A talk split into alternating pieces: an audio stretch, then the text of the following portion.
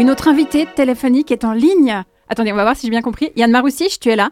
Oui, oui, je suis là. Bonjour, bienvenue dans Midi Bascule. Bienvenue. Tu es danseur de formation, chorégraphe et surtout performeur. En 2003, tu crées Autoportrait dans une fourmilière. Tu es nu, allongé dans une vitrine qui abrite une fourmilière. Euh, vous qui nous écoutez, pour que vous ayez bien l'image en tête, le rectangle dans lequel Yann Maroussich reste couché durant 5 heures mesure 2 mètres sur 1 et fait 50 cm de hauteur. C'est bien juste, Yann? Exactement. Tu décris cette expérience comme une étape fondamentale dans ton travail. Pour quelle raison? Alors, pour, euh, pour différentes raisons. Ça veut dire, la première raison, c'était... euh, en fait, l'origine du projet, c'était une vision que j'ai eue dans, dans, dans mon esprit, hein, toujours. Euh, en fait, j'avais la tête était un essaim de, fourmis. Euh, et du coup, cette image, elle m'a vraiment hanté pendant un moment. Et je me suis dit, mais comment je pourrais traduire ça?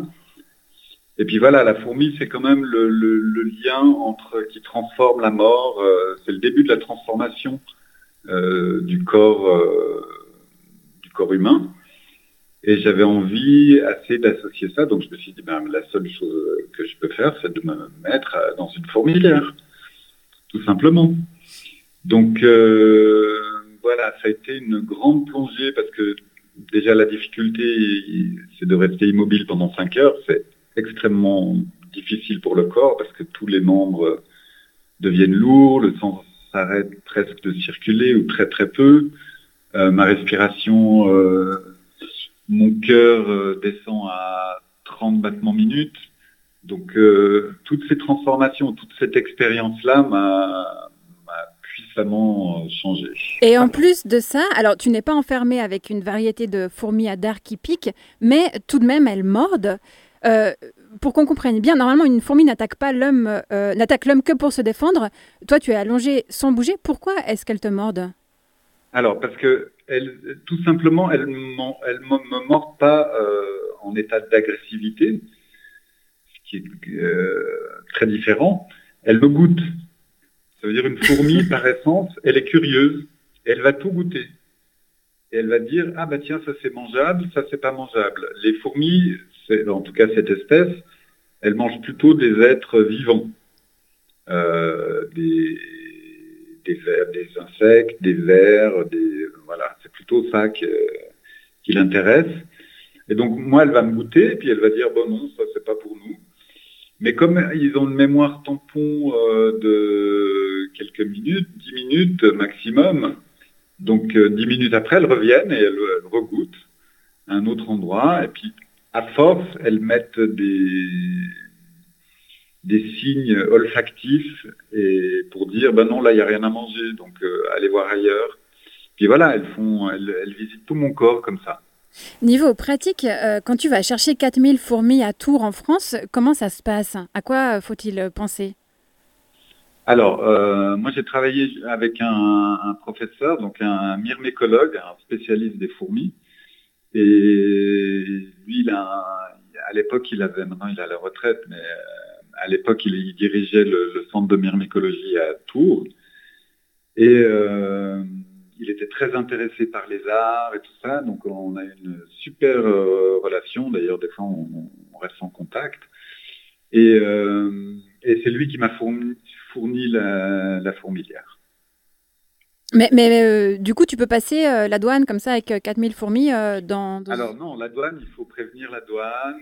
Il y a y a un, vétérinaire qui vient, qui vient contrôler les. Enfin, sais, tout ça, c'est un peu ridicule et absurde, mais euh, c'est pas ridicule si on va euh, dans un autre. si on reste en Europe, par exemple, il n'y a aucun aucun danger. Le, souci des, douanes, c'est qu'il y ait des espèces invasives. Alors la, les fourmis que j'utilise, elles sont pas du tout invalides, invasives. Si tu les laisses, elles vont mourir parce que elles sont pas dans leur espace euh, habituel. Si je les laisse euh, dans la rue à Genève, eh ben, elles vont pas, elles vont pas survivre. Euh, ni même dans une, euh, même dans un bois, je vais les mettre là dans la forêt, elles vont pas survivre. parce que c'est pas leur milieu, c'est pas leur voilà. Après, il y a des petites fourmis, il y a les fourmis argentines, elles sont invasives. Alors là, ils font très attention, mais c'est pour euh, les, les, traversées de continents. D'accord. Et toi, tu as toujours ta fourmilière dans, ton atelier, tu t'en occupes? Je m'en occupe, elles sont toujours là. En 2011, tu présentes au festival Antigel L'œuf et le serpent. Tu es alors enfermé avec un boa. Comment se déroulait cette performance? Alors, donc le cadre, c'était Antigel. Et puis, euh, moi, j'avais envie de travailler euh, avec des serpents, donc j'ai contacté le vivarium et le directeur, il était euh, enchanté que quelqu'un veuille travailler avec des serpents. Donc, euh, je suis allé visiter. On a choisi un boa et j'ai passé dix jours enfermé avec lui dans au vivarium. Donc, pendant les heures d'ouverture, je faisais ma sieste avec. Et en fait, pendant dix jours, j'ai tenté de l'approcher parce que c'était un boa qui n'avait jamais eu de contact avec des humains auparavant. Donc il fallait un petit peu euh, l'apprivoiser. Donc euh, voilà, le premier jour, je restais à distance. Puis chaque jour, je m'approchais, jusqu'au moment où posé ma main dessus. Il m'a regardé bizarre. Et puis voilà, au bout de, dix jours, euh, il commençait à venir sur moi, faire des petits bisous, à me sentir, à me renifler. C'est très affectueux en fait. J'étais très étonné. il n'y a pas de. Pas froid, c'est chaud. Ah oui. Ah ouais, c'est hyper agréable en fait. Personnellement, je trouve ça génial comme expérience. Mais avec un boa, il n'y a pas de risque zéro. Il peut attaquer. Comment on fait face à une euh, telle éventualité? Alors, il n'y a pas de risque zéro. Il y, a des, il y a des... Si on veut rentrer en contact avec un serpent, il faut d'abord lui donner à manger. Parce que tant qu'il a faim, euh, il va être en mode euh, chasse et je suis une proie et tout le monde est une proie. Donc euh, il faut faire très attention. mais une fois qu'il a mangé, à part si on va l'agresser, il n'a aucune raison de venir m'agresser. Donc c'est tout un jeu de... Et puis, puis surtout ne pas sentir la peur. donc c'est tout un travail. Moi, il faut que j'ai pas de peur, aucune peur. Donc tout mon travail à moi, c'est d'enlever ma peur quand je vais rentrer avec lui. Et pas seulement la mienne, mais la peur collective euh, du serpent, quand il y avait des gens qui rentraient et qui me voyaient avec le serpent, par exemple pendant les, heures d'ouverture, euh, en dehors de la performance, et eh ben tout d'un coup, il y avait des gens qui faisaient ça, et puis ça se transmet à moi. la peur collective, elle, me traverse aussi. Mm-hmm. Donc euh, tout ça, c'est des choses qu'il fallait que je fasse très très attention. Après, il y a des techniques pour que le, boa euh, ne t'étrangle pas. Euh, il y a des positions de main. Il y a...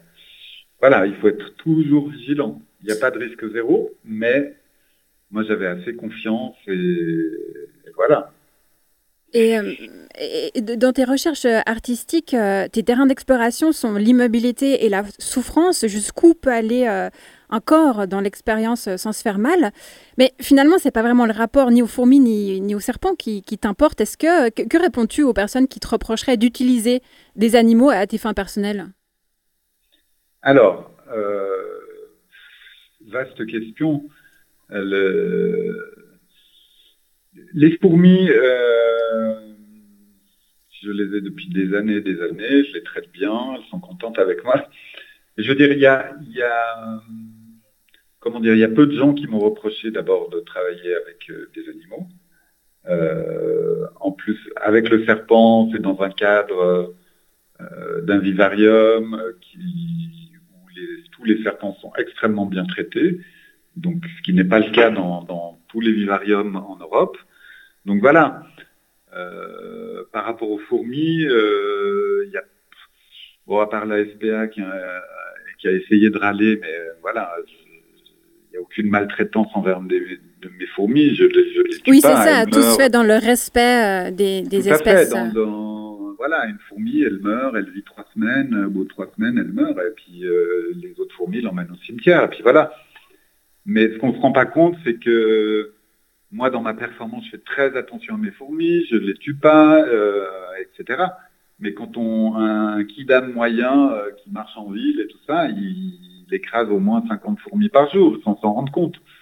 Donc c'est très compliqué l'histoire de, maltraitance, on maltraite les animaux à partir du moment où on met du béton partout, il y a de la maltraitance animale. Mhm. Voilà, on peut étendre le, le sujet c'est vaste. Oui, tout à fait. Mais merci beaucoup, Yann Maroussiche, pour ces éclaircissements et, et ce téléphone.